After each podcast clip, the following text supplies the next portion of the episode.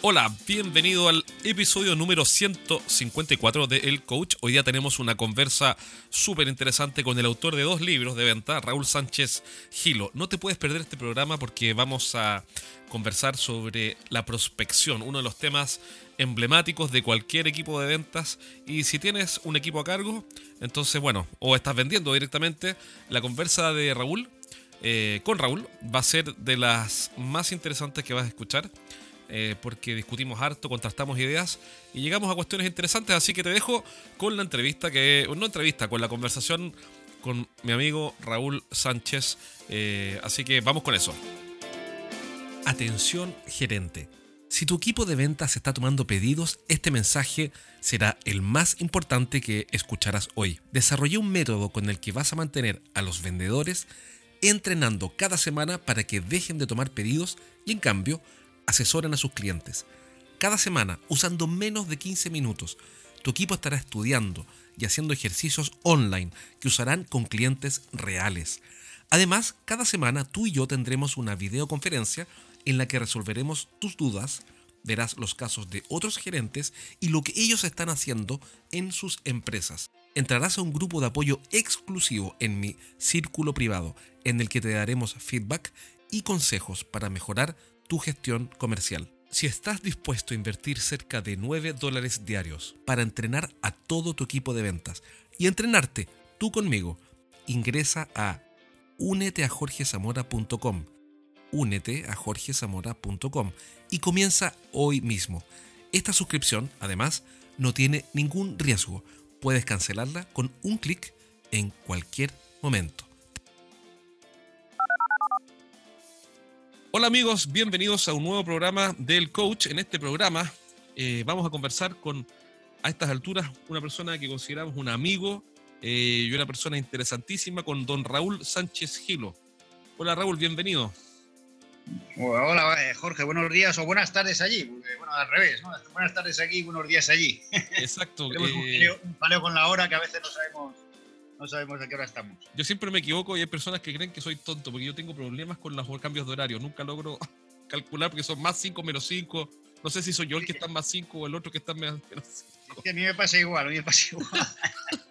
Qué bueno, entonces no estoy solo en esto. Eh, estuvimos conversando con Raúl ahora antes de comenzar eh, en este café. La idea es que este podcast hoy día sea la conversación entre dos amigos tomándose un café, eh, discutiendo, conversando ideas Así que no lo vamos a entrevistar a Raúl, aunque siempre es interesante. Vamos a conversar de un, tema central hoy día y ese tema es la prospección. Em, ¿Qué tal el tema, Raúl? Un tema entretenido para hablar de hoy, día.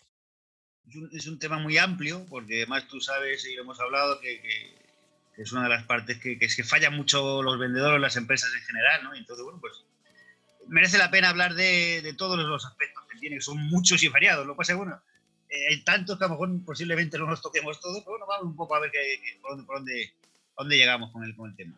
Exacto, pero antes de partir tengo que pasar un aviso comercial de los auspiciadores de este programa que me están pagando un millón de dólares por cada podcast. Y el auspiciador es don Raúl Sánchez Gilo. Aprende en poco tiempo lo que lleva años descubrir en ventas. Ahórrate tiempo y esfuerzo con 51 consejos de ventas. El segundo libro de Raúl Sánchez Gilo, yo lo leí, lo recomiendo, entretenido. Son 51 consejos, léete un consejo al día y en 51 días vas a haber aprendido todo lo esencial para hacer despegar tus ventas o, si eres gerente de ventas, las ventas de tu equipo. ¿Dónde lo puedes encontrar? En Amazon, Así que no tienes excusa para no comprártelo. En Google Play, en iTunes, en bajalibros.com y en mi portal favorito, eh, que yo no, soy comisionista de ellos ni nada por el estilo, se llama iberlibros.com. Así que lo puedes comprar, no tienes excusa para no aprender lo mejor de las 51 consejos de Raúl Sánchez eh, en su nuevo libro, Consejos de Ventas. Eh, ¿Cuál es el subtítulo? ¿Es Consejos de Ventas? 51 consejos de ventas. Sí, claves para vender más y triunfar vendiendo. Y muchas gracias por, la cuña, pero no tengo un millón de euros para pagarte de dólares. Bueno, me lo quedas debiendo, me lo quedas debiendo cuando... eh, este libro, yo soy fanático de este libro, yo me lo leí eh, en una entrevista anterior que le hicimos a, que le hice a Raúl. Eh, lo leí para poder entrevistarlo y me gustó muchísimo. Yo leí un montón de libros eh, de ventas, un montón, no, no, sé cuántos, tengo una biblioteca llena de libros, de otras cosas también, pero de ventas. Y normalmente la mayoría de las cosas que leo son todas obvias y uno va perdiendo la capacidad de asombro con los años. Pero aquí encontré un montón de cosas valiosas, así que por eso lo destaco y los animo a leerlo. Así que si estás escuchando esto, para este pausa, ponle pausa, cómprate el libro y después sigue escuchando aquí la conversa con el autor Raúl Sánchez. ¿Qué tal, oye? ¿Cómo estoy de, cómo estoy de publicista yo? De, voy a poner un programa radio, ¿no? Lo, va a hacer muy bien. Hasta a ti te dieron ganas de comprar el libro, ¿o no? no de, hecho, Amazon también me lo ofrece a mí, pero no me da descuento. Oye, Raúl. Bueno, eh, podemos ir al. hablamos de prospección. Hablamos de prospección. Yo tengo una pregunta, una, una pregunta para ti, a ver, a ver, qué piensas tú. ¿Qué opinas tú? que estamos aquí tomando un café, a ver un poco. Sí, yo me estoy tomando un café, de hecho, dale. ¿Tú qué opinas? ¿Tú opinas que prospectar es vender?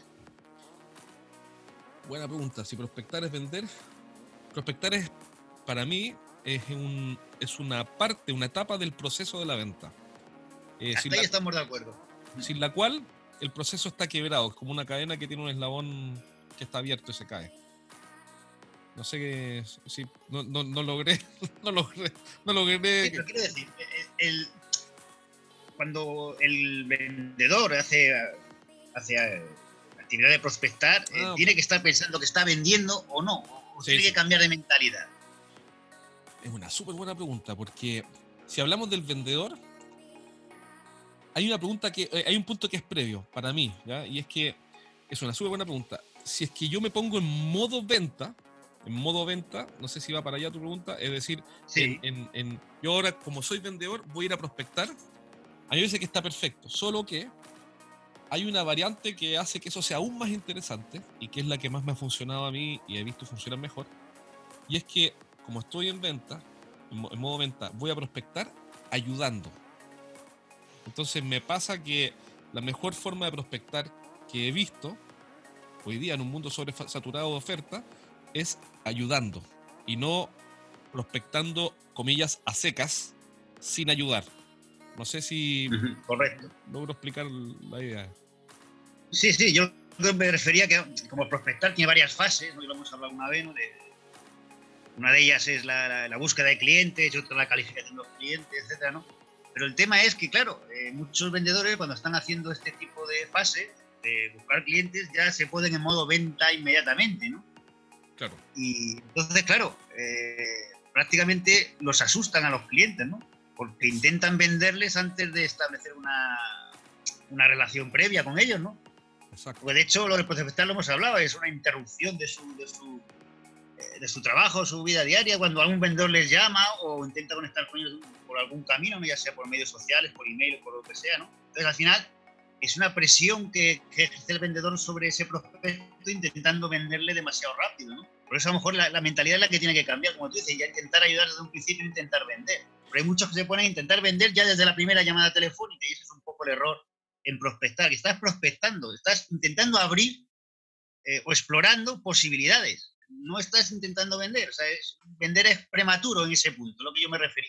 Qué buen punto ese, porque es tal cual. Eh, la otra vez conversaba con alguien y, sobre este tema y hacíamos la analogía de que eh, imagínate cuando nosotros éramos jóvenes, ya no somos tan jóvenes, seguimos siendo jóvenes, seguimos siendo jóvenes, eh, pero no, éramos, no teníamos compromisos con la señora, eh, entonces íbamos a, por ejemplo, íbamos, no sé, a una fiesta o a un cumpleaños de alguien, un evento, y no sé, pues Raúl ve a su actual mujer, la ve ahí tomándose una bebida con una amiga, y se acerca a Raúl y le dice, hola, soy Raúl Sánchez Gilo, autor de dos libros. ¿Quieres casarte conmigo y tener hijos? Sí, esa es una frase que pongo además en, el libro precisamente. Es que tú no te casas con la, con la novia el día que la conoces. Exacto. Es más igual, es decir, necesita un tiempo de, crear esa relación antes que pueda llegar a más, ¿no? A mayores. Exacto. Y eso es un poco lo que se trata en, prospectar, que estás abriendo posibilidades, estás intentando crear relaciones que luego pueden fructificar o no en, ventas o no, pero en principio es cuestión de, una búsqueda, una, una exploración, de una posibilidad. Y mientras tanto creas esa posibilidad, pues eh, generas la relación con el cliente. ¿Le vendas o no le vendas al final? Qué importante lo que estás diciendo, sabes que ahora no, antes tú me lo habías comentado, pero es increíble cómo es el cerebro, eh, cómo funciona el ser humano, porque me lo habías comentado antes, lo había entendido, pero no lo había asimilado, que son, es diferente, no lo había internalizado. Y ahora que tú lo dices, tú usaste el término explorar posibilidades. Y eso fíjate cómo, qué interesante, porque cuando tú dices que en la prospección yo exploro posibilidades, hay un respeto implícito por la otra persona que tal vez no está lista para comprar. Hay un respeto implícito. Porque, claro, porque no, no, tienes por qué, vamos, con todos los prospectos que encuentres no vas a venderles.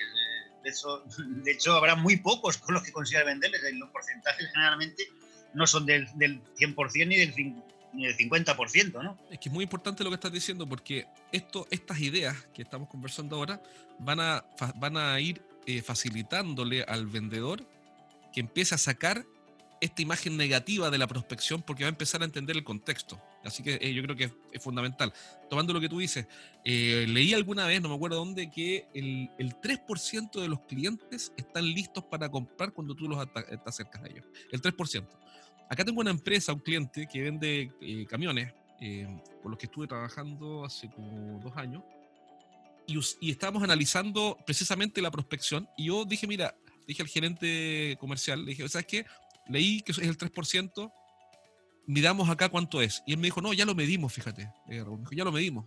Acá no es el 3%, acá de 100 empresas de transporte eh, que contactamos, 6 están listas para comprar o renovar su camión. Claro, el resto tienen que ir madurando poco a poco o que llegue el timing adecuado para que compren. Pero mientras tanto tendrás que generar la confianza con ellos. Exacto. Ahora que es que tal cual como tú dices, y segundo punto es que, ya, yo dije 3%, y él me corrigió, dijo, no, aquí lo medimos y es el 6. Bueno, pero entre el 3 y el 6 no cambian nada, digamos, en la misma estrategia. El tema es que eh, al final lo importante de lo que estamos hablando es que cuando prospectas o cuando contactas con clientes potenciales, el vendedor o el empresario tiene que tener en su mente muy clara que no va a cerrar eh, con todos los que ellos, con todos los que encuentra. Es decir, y eso es una liberación mental, o sea, para cambiar la mentalidad. Te tienes que liberar mentalmente. Para allá iba, que ese es el punto. Quitarte estrés, quitarte presión, porque ya, ya, si tú ya sabes de entrada, mira, yo no voy a llamar a esta persona para cerrar una venta hoy, ya te está quitando estrés, te estás liberando, eh, entonces de alguna manera lo haces con menos, menos presión. Oye, vamos a explorar, lo mismo sí, lo mismo no, y posiblemente no, porque el porcentaje es pequeño pero poco a poco habrá algunos que sí y conseguirás construir una relación para que al final justifique una venta. Es que esto es fundamental, esto es fundamental porque como tú liberarte un poco de esa presión. Exacto, exacto, porque las personas se imaginan, no, no digo que todos, pero muchos vendedores se imaginan un mundo en el cual ellos se acercan a 100 clientes y 95 les van a decir, gracias por venir, yo justo quería renovar mi flota de camiones o justo quería cambiar mi sistema de información, el SAP, y quiero cambiarlo. No es así. no es, y nunca va a ser así, aparentemente, no quiero decir nunca va a ser así, pero hasta aquí nunca ha sido así, sino que es una pequeña fracción. En mi caso, pensaba el 3%, este tipo me muestra que es el 6%, y entonces... Sí, bueno, en cada negocio será distinto, en cada mercado será distinto. claro, sin duda, sin duda, sin duda. Pero, pero ya, todo indica que es, que es poco, digamos, que, que es un pequeño porcentaje. Entonces, ahí viene, conclusión, lo que tú dices entonces ya me puedo liberar de este estrés, de esta ansiedad, de esta idea preconcebida de que tengo que tener mucho éxito. Y la venta, al contrario, se trata de tener en este contexto poco éxito, poco, en pocos me refiero, en pocos éxitos. En detectar rápidamente cuáles son los 3%, el 6%, el 10%, qué sé yo, y quiénes son parte de este 90% o 95% que no están listos para comprar. Claro, correcto. Es, un tema de, explorar, como hemos hablado, de, es un ensayo y error, es decir, es una constante búsqueda. no, hay una regla fija, tú lo sabes, que al final hay muchos métodos de prospección y no, no hay uno. Hay, bueno, eso también es un tema interesante a hablar, el tema este que está muy en boga, que se discute de si las, las llamadas frías han muerto o no han muerto. Mira, yo calling que hablan en, en, LinkedIn, hay muchas discusiones al respecto, por ejemplo, de que si ha muerto o no ha muerto el cold calling, un poco todo esto de la, confrontación entre, entre los sistemas de inbound y outbound, de acercarte, de, atracción, ¿no? Y un poco toda esa película al final pues, no hay una respuesta definitiva. Es decir, habrá empresas que les funcionará el, seguir haciendo llamadas y otras les funcionará más el social selling o a través de redes sociales o a través de, marketing de atracción y a cada cual tiene que ser una, es un ensayo y error. Es decir, habrá esto, es muy importante. casos para todo, ¿no? Lo que tú estás diciendo es súper importante porque eh, la, venta es una ciencia social, estamos en las ciencias sociales, por ende, eh, no es una ciencia exacta, ¿y eso qué quiere decir? La venta en, el ámbito de la prospección en este caso, que hay que hacer pruebas, prueba y error, como tú dices, prueba y error, prueba, error, prueba, error, y vamos encontrando qué es lo que más funciona y lo que menos funciona.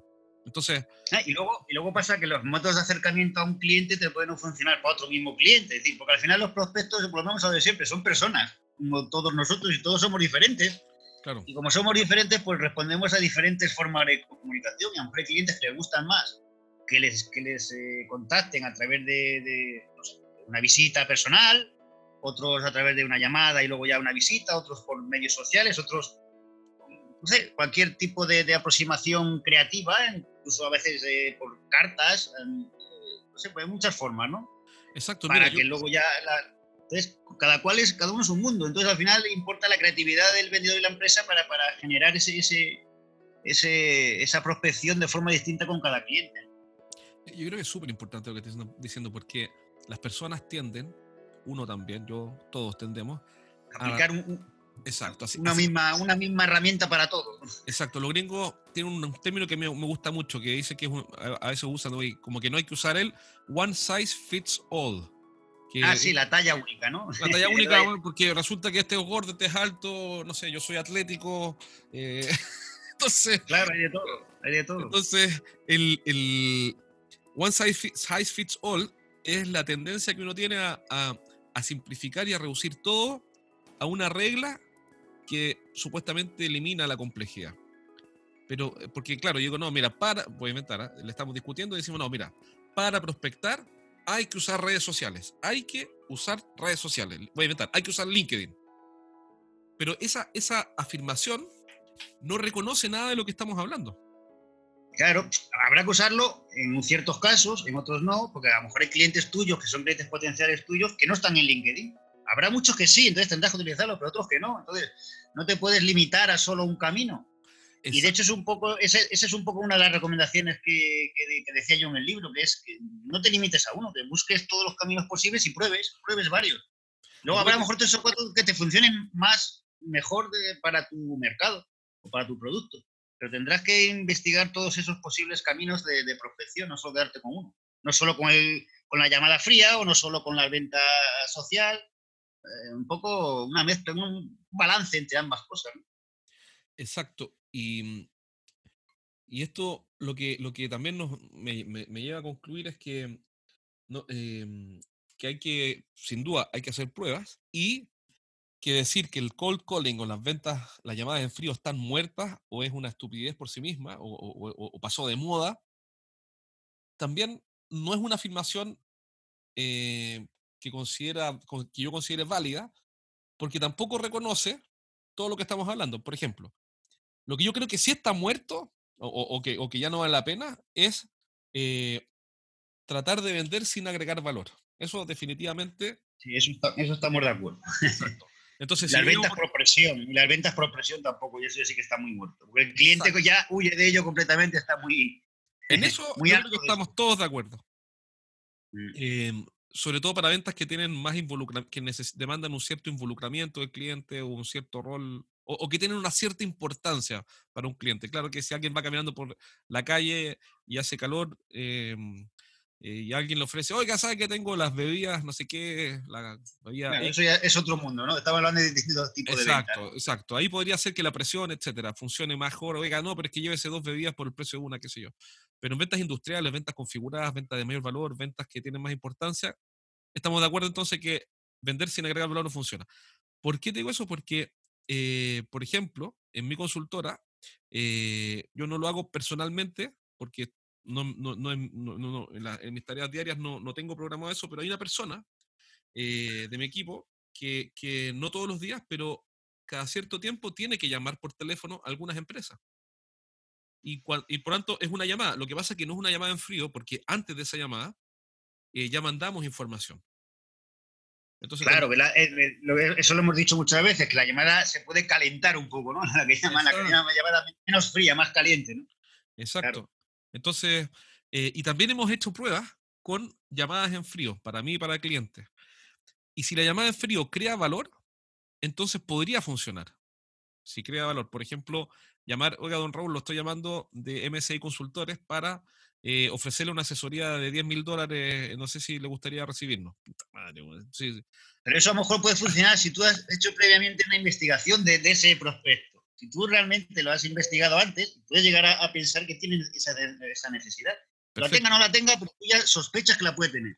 Y eso ya es un avance. Sin duda. Tú has investigado previamente. Otra, otra llamada podría ser, don Raúl, mire, lo llamo de MS Consultores porque tenemos, qué sé yo, un libro, un curso, un ebook, un video, tutorial, un webinar, lo que sea, que eh, muestra cómo aumentar la productividad de los gerentes de su empresa. me gustaría saber si quiere recibir ese webinar o ese tutorial, lo que sea, eh, para compartirlo con su equipo.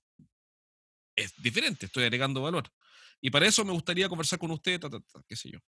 Entonces, no es que... Sí, no, está, claro que, que, no ha muerto, lo que pasa es que eh, hay que tomarlo con otra mentalidad, la que tú estás diciendo, de agregar valor, y de, bueno, la que yo siempre he dicho de crear, crear una confianza, ¿no? Si no tienen confianza previa en ti, no te van a comprar, entonces eso a base desde tiempo, ¿no? Exacto. Una de las preguntas... Por eso empezaba yo diciendo que si prospectar es vender, entonces casi llegamos a la conclusión de que no es vender, que prospectar es primero crear esa relación y luego ya se venderá, ¿no? Más adelante. Sí, eh, exacto, es una buena, buenísima pregunta. Y, y eh, lo que me gusta de, la, de, la, de, la, de, las palabras que usaste al explorar una posibilidad es que reconoce que existe un respeto, está implícito, pero, pero se concluye naturalmente que hay un respeto por la otra persona que puede estar no lista para comprar. Y lo segundo que me gusta de esa afirmación es que el explorar tiene un foco divergente, no convergente. Es decir, abre nuestro foco a explorar, efectivamente, abrir la vista. entender los intereses que ellos pueden tener y los problemas que pueden tener. Exacto, entonces explorar eh, es importante, mira, no, esto no es que yo sea teórico de la venta ni filósofo, justo estamos hablando de filosofía antes de partir, pero es que las palabras son importantes porque si yo uso mal las palabras, entiendo y actúo mal. Entonces, las palabras tienen mucha importancia. Si yo entiendo que prospectar es explorar posibilidades, entonces estoy entendiendo que y si yo llamo a Raúl, si te llamo a ti, voy a ser respetuoso de tu estado, si estás listo o no para comprar, y también voy a ir a explorar, por ende voy a ir a, investigar, investigar, eh, preguntar y entender para ver cómo ayudar. Entonces me parece súper, Y escuchar luego la respuesta. Lo más importante luego es, escuchar, ¿no? para poder entender esa, si, si, tiene o no tiene esos problemas, si no tiene esa necesidad, y si realmente tu servicio o producto encaja o no encaja, que a lo mejor no encaja para nada, ¿no? Es lo que ellos necesitan ahora.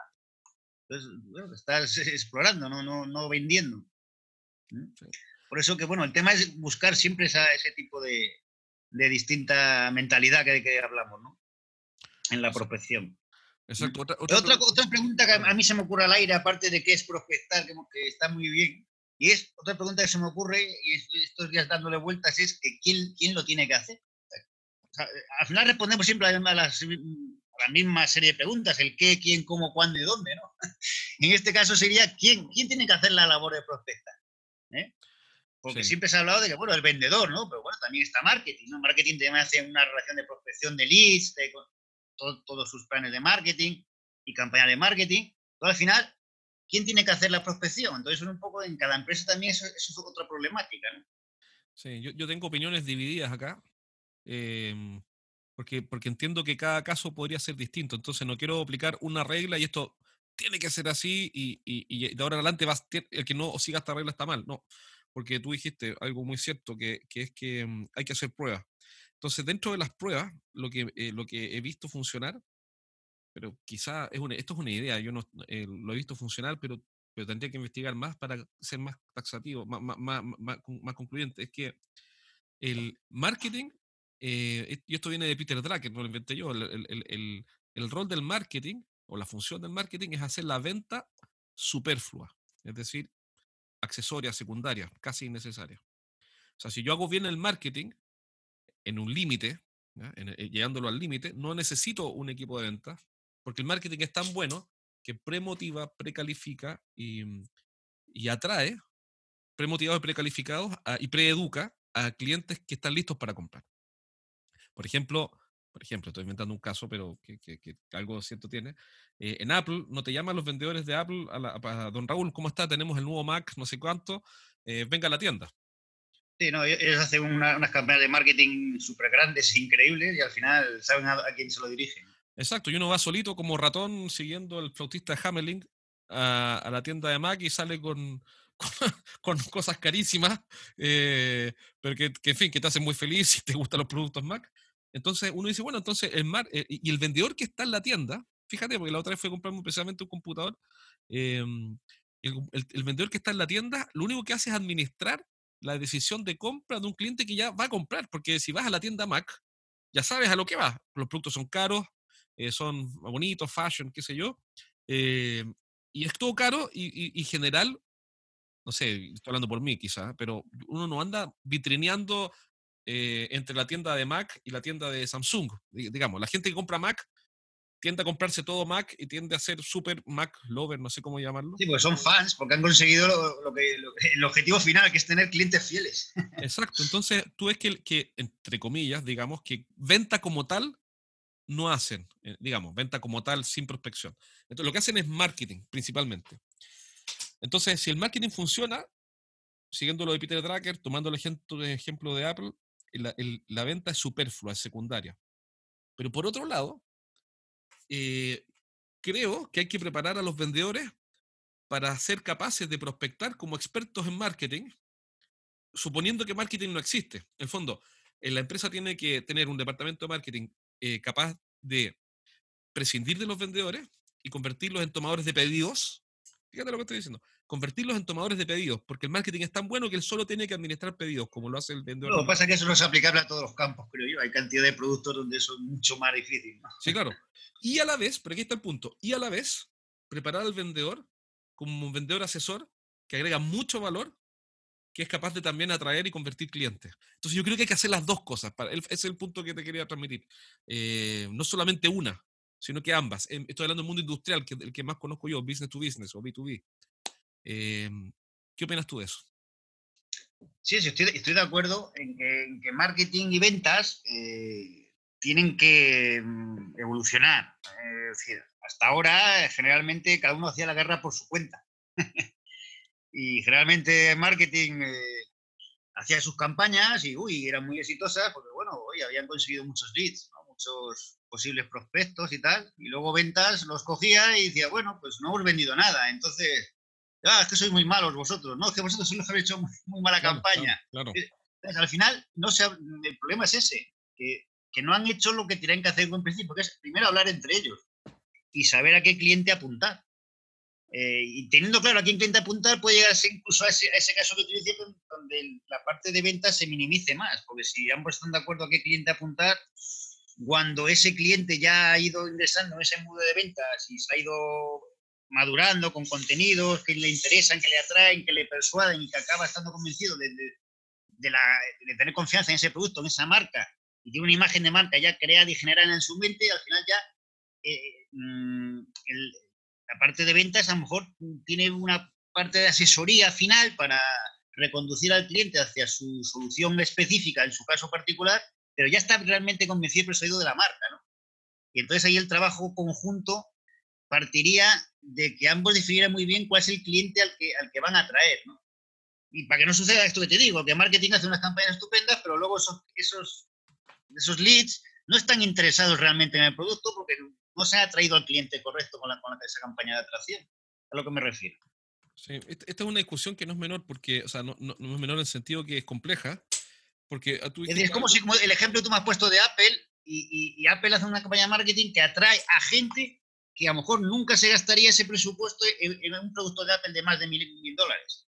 si, si, su campaña va dirigida a gente con un presupuesto de 300 dólares, pues luego los de venta no tendrían nada que hacer, porque entiendes un poco la, la, comparación con el ejemplo que tú me has puesto de Apple. ¿no? Sí. Y otro punto sobre esto mismo que estás comentando, em, que son ideas que obviamente, reitero, esta no es la... Yo no, pretendo que alguien que esté escuchando diga, ah, ya, ok, entonces one size fits all, una talla única para todo, lo que hay que hacer es lo que dijo eh, Jorge o lo que dijo Raúl, y esto se aplica, por, es una ley porque lo escuché en un podcast, sino que son ideas que, reitero, hay que ir probándolas porque cada negocio es diferente, como tú dijiste, entonces hay que estar muy atento a qué funciona mejor. Dicho eso, una de las cosas que, que, veo es que la función de ventas y marketing, y esto es una idea que también trato de, de ver cuándo aplicar y cómo aplicarla y aquí, cómo concluir, pero son preguntas, ¿no? Eh, la, función de marketing y ventas, es decir, las personas de marketing y de ventas de una empresa, al final lo que están haciendo es una misma cosa, en esencia. Y el problema es que tienen que estar integrados en un mismo proceso. el problema es que anteriormente suelen estar cada uno la guerra por su lado. Y ahí yo tengo la duda siguiente, son dudas, son preguntas que son preguntas que me hago que quizás no le interesan a nadie, pero en fin, el que le guste, el que le guste me pone un like y el que no me dice no hables más burrada. Mi pregunta filosófica es la siguiente. Eh, ¿No será que tal vez necesitamos un vendedor que haga marketing o un, marketero que venda, que sea, porque al final es una función única. ¿A qué voy? A que marketing no es la definición, pero una forma de entenderlo es como una serie de actividades que lo que hacen es atraer eh, a los clientes más interesados en comprar. Digamos que no es la definición, pero es una forma de entenderlo. Bueno, pero ¿no es acaso eso lo que tiene que hacer un vendedor? Entonces, tal vez, me hago la pregunta, eh, separar el rol de ventas y el de marketing es un paradigma limitante y que tal vez está obsoleto. Quizá necesitamos vendedores que hagan marketing que de hecho me consta que es así, pero tal vez no necesitamos dos departamentos. Bueno, tú haces, tú hiciste marketing, yo era vendedor, también hacía marketing, escribía mis ebooks y mis cosas para vender. Claro, ese, es otro problema, la, generación de contenido. Lo hablamos en una entrevista anterior, que hoy el vendedor tiene también que generar contenido, ¿no? Precisamente por ese nuevo ya, pues entonces, de social entonces, y demás, ¿no? Ok, entonces. Pero ¿quién genera los contenidos? ¿Los hace marketing o los hace venta? Entonces, al final al final el vendedor se tiene que hacer de marketing porque tiene que generar contenidos también. Es que yo también creo que el asunto va para allá. Entonces el vendedor en, el nuevo escenario tiene que ser un vendedor y marquetero a la vez, entonces.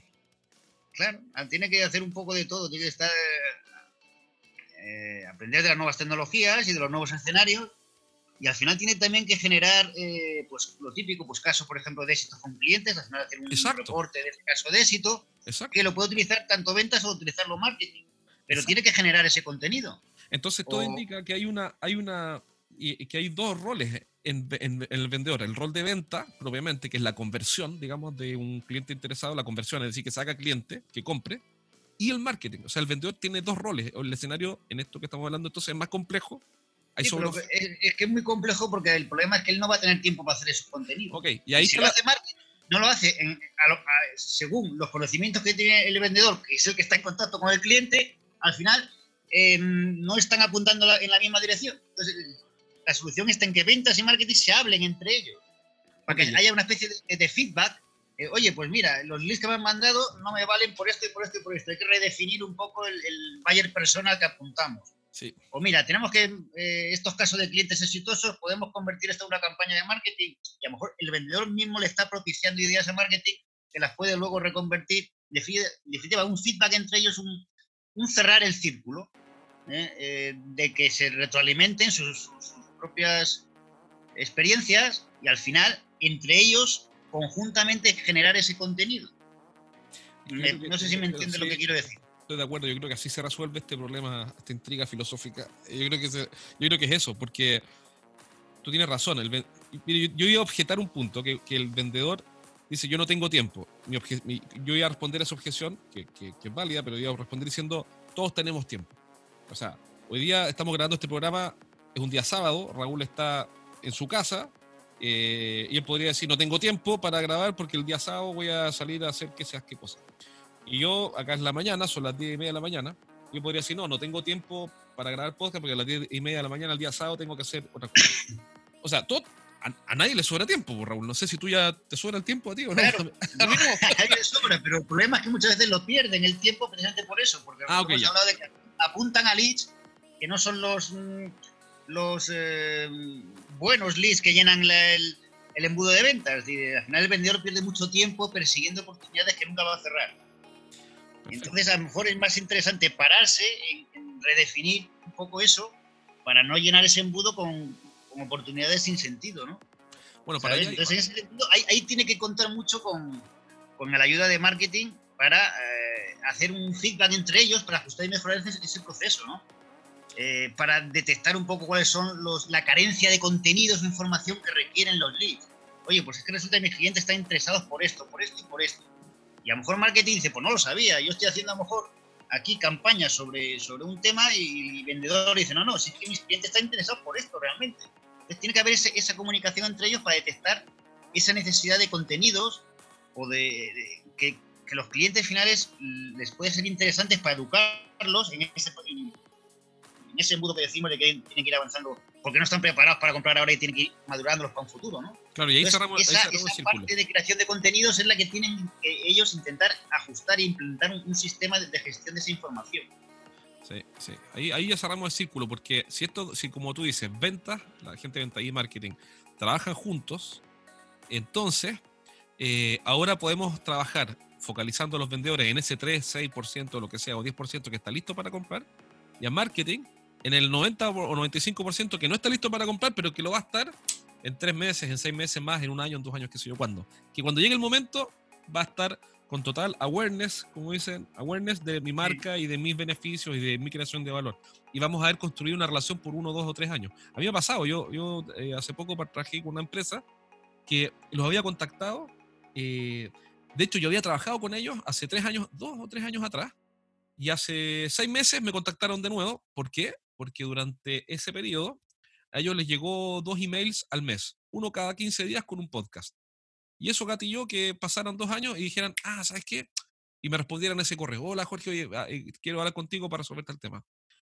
Entonces ahí tenemos, ahí cerramos el círculo. Si venta y marketing trabajan juntos, entonces van a poder atacar estos dos tipos de clientes en conjunto. Claro, sí, ahí estamos de acuerdo. Excelente. Pero siempre al final hay que buscar también fórmulas creativas, lo que decimos antes de que cada cliente es un mundo y bueno, pues distintas formas de comunicación, no siempre la misma. Probar un poco y, entonces, por eso los procesos de prospección a veces no. Eh, hay que ir probando y como encima salen tecnologías nuevas que los facilitan, pues habrá que ir probándolas también y habrá, habrá mercados donde esas tecnologías eh, tengan sentido y otros que no. Es decir, hay, hay empresas donde, por ejemplo, implantar un CRM pues es fundamental para que toda esta información que hablamos esté centralizada en un sitio y esté accesible para todos los, eh, para todos los departamentos está accesible para todos los representantes de ventas, está accesible para incluso, por ejemplo, tener actualizar la lista de precios, los últimos eh, casos, ejemplo, demostraciones o los últimos catálogos. Una cosa tan sencilla como tener un catálogo actualizado a disposición de todos y que siempre sea la última versión, ¿no? pues eso, a lo mejor un CRM y más cosas lo pueden, pueden solucionar. Pero hay empresas pequeñas donde un CRM a lo mejor no tendría sentido. Por eso digo que cada caso es un mundo, ¿no? Sí, claro. ¿Eh? Oye, te propongo lo siguiente, te propongo que dejemos enunciado, si te parece un buen tema, para una próxima conversa, em, el, tema de las tecnologías, cómo impactan las tecnologías en la venta o tecnologías de venta, digamos, sean canales de redes sociales, herramientas, software, lo que sea.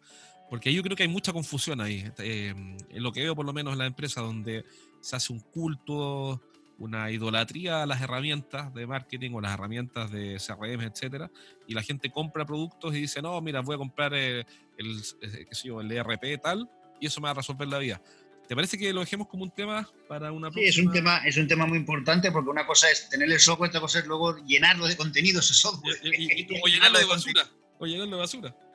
Exacto, llenarlo de, de, contactos que no valen para nada, ¿no? depende de, cómo se utilice. ¿no? Esto es como, es como cualquier herramienta, es una herramienta, lo importante es cómo la utilices. ¿Te parece? Dejémoslo anunciado para, los, para quienes nos están escuchando, una conversa con Raúl eh, sobre mm, las tecnologías en la venta. ¿Te parece? Sí, suena, interesante. Y antes de despedir... Preguntas al aire que nos surgen y, y bien. Lo que sí no puedo prometer que sepamos tengamos todas las respuestas porque son, temas, son cosas que están pasando, ¿no? Hoy, no, hemos dado muchas respuestas, hemos dado muchas preguntas en el aire, pero algunas a lo mejor hemos dado, yo creo. Algunas sí, sí no, podemos estar tan perdidos, Raúl, no podemos ser tan brutos. Yo creo que algo tenemos que haber aportado hoy día. algo, algo. Yo creo que esperemos haber aportado algo de valor. Algo de valor a, los oyentes, yo creo que sí. Alguna, idea clara se han sacado. Exacto. Y si estás escuchando este podcast, aprende en poco tiempo lo que te va a llevar de otra manera años descubrir en ventas. Ahórrate tiempo y esfuerzo con los 51 consejos de venta el segundo libro de Raúl Sánchez Gilo lo encuentras en Amazon, Google Play, iTunes, bajalibros.com, iberlibros.com y alguna otra plataforma, Raúl.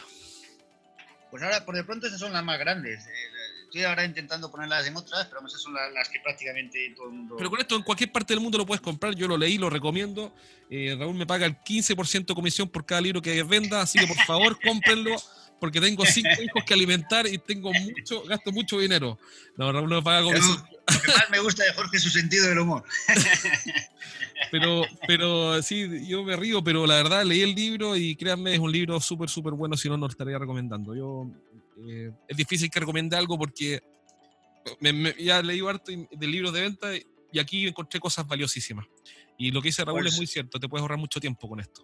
Muchas gracias, Jorge. Y hoy se nos ha olvidado decir algo muy importante en la prospección, que la mejor, eh, eh, la mejor herramienta de prospección es lo que tú estás diciendo ahora, que es recomendando. Sí, claro. Entonces, la mejor herramienta es los clientes que tú ya tienes que te recomienden a otro. Exacto, qué buen punto ese. Se nos ha olvidado como una de las más importantes. Oye, tienes razón. ¿eh? que es que alguien que ya, ya está contento con tu producto o servicio te recomiende a otro cliente. Y esa es un poco la, una de las mayores vías de nuevos clientes, ¿no? de prospectar nuevos clientes a través de referir. que esa se nos, nos, ha olvidado porque como es un tema tan amplio, pues no se puede tocar todo el tema. Voy a tomar Pero que ese es súper importante. Mira, lo voy a tomar aquí, voy a tomar nota, el poder de la recomendación, como para, eso da para un programa también. Y el otro es... Sí, sí, no, es que es muy importante eh, la, venta por referido, ¿no? Es decir, buscar nuevos clientes a través de los clientes que ya tienen, ¿no? Es fundamental, fundamental. Y, de tus mejores clientes que te recomienden a otros, ¿no? Entonces tú ya, ya vas recomendado, ya, ya la puerta ya no es una puerta fría, no es una llamada fría, ya todos esos problemas que hemos dicho de la prospección ya no tiene nada que ver, ¿no? Ya vienes, vienes por otro camino con, con alfombra roja. Ya, aquí lo noté para hacer un programa de eso, porque es por sí mismo a mí me parece, no sé qué opinas tú, que es un es para un programa, es para un libro, para un curso, para un... Sí, bueno, libros hay muchos de eso, hay, libros de, de eso, de ventas por referidos y ventas por, por eh, recomendación, ¿no? Hay, hay, libros que se centran en eso. Entonces te dejo invitado para un nuevo café en la mañana. Eh, también si es muy incómodo para ti, después coordinamos una hora que sea mejor. Pero en fin, para una conversación un día en la mañana. Una hora, no, hay problema. Además el café, a cualquier hora entra bien. Excelente. Y hablemos de tecnologías de la venta en un próximo programa y dejamos desde ya visto uno que podría ser el poder de la recomendación, que es un temazo. ¿Te parece? Estupendo. Oye, fantástico, Raúl. Un, nuevamente súper entretenido conversar contigo. Eh, bueno, ¿qué te puedo decir? Aprendí, aprendí, me ayudaste mucho. ¿Qué aprendí hoy? Para mí, una de las cosas que aprendí conversando contigo fue eh, esa definición eh, magistral de prospectar como una exploración de posibilidades. Porque esas palabras, y no es por ser, querer ser académico ni nada por el estilo, pero esas palabras te ordenan la mente para entender bien cómo proyectar la prospección, liberarte de esa presión de conquistar a todo el mundo y te ayuda también a ser más respetuoso de las personas que tienen su agenda propia, su vida, sus temas y, y por lo tanto hay que ser respetuoso con los tiempos del resto. Así que te agradezco muchísimo, aprendí Completamente de acuerdo y muy correcto. Pues gracias a ti, Jorge. Yo sabes que siempre es un placer hablar contigo y siempre cuando hablamos surgen ideas y eso es lo importante. Surgen ideas en el aire que acaban saliendo y es un proceso de creatividad, es un ejercicio de creatividad. Fantástico. Un abrazo, Raúl. Eh, nos vemos pronto. Un abrazo desde aquí. Cuídate. Esa fue la entrevista a Raúl Sánchez el día de hoy. La entrevista, ah, siempre digo entrevista, la conversación con mi amigo Raúl tomándonos un café, conversando un minuto. Espero que te haya servido, que haya sido de utilidad, que te haya agregado valor, que es básicamente lo que andamos predicando con Raúl, que hay que agregar valor. Así que eso es lo que esperamos, que esta entrevista te haya agregado valor. Compártela con alguien de tu equipo o con más personas a quienes les pueda interesar, para que así otras personas se beneficien de este esfuerzo que estamos haciendo para contribuir y hacer una gran diferencia. Último, por último, dos cosas, avisarte que eh, ya está disponible en la página web estrategiasdeventa.com los tres primeros capítulos de mi libro Los siete pecados de los ejecutivos de venta. Descárgalo gratis, eh, tiene tres capítulos para entretenerte. Pronto lo voy a subir, siempre digo lo mismo, pronto, pronto nunca llega, pero ya voy a subirlo eh, para que esté disponible por completo en plataformas y sea fácil de comprar si quieres leerlo por completo.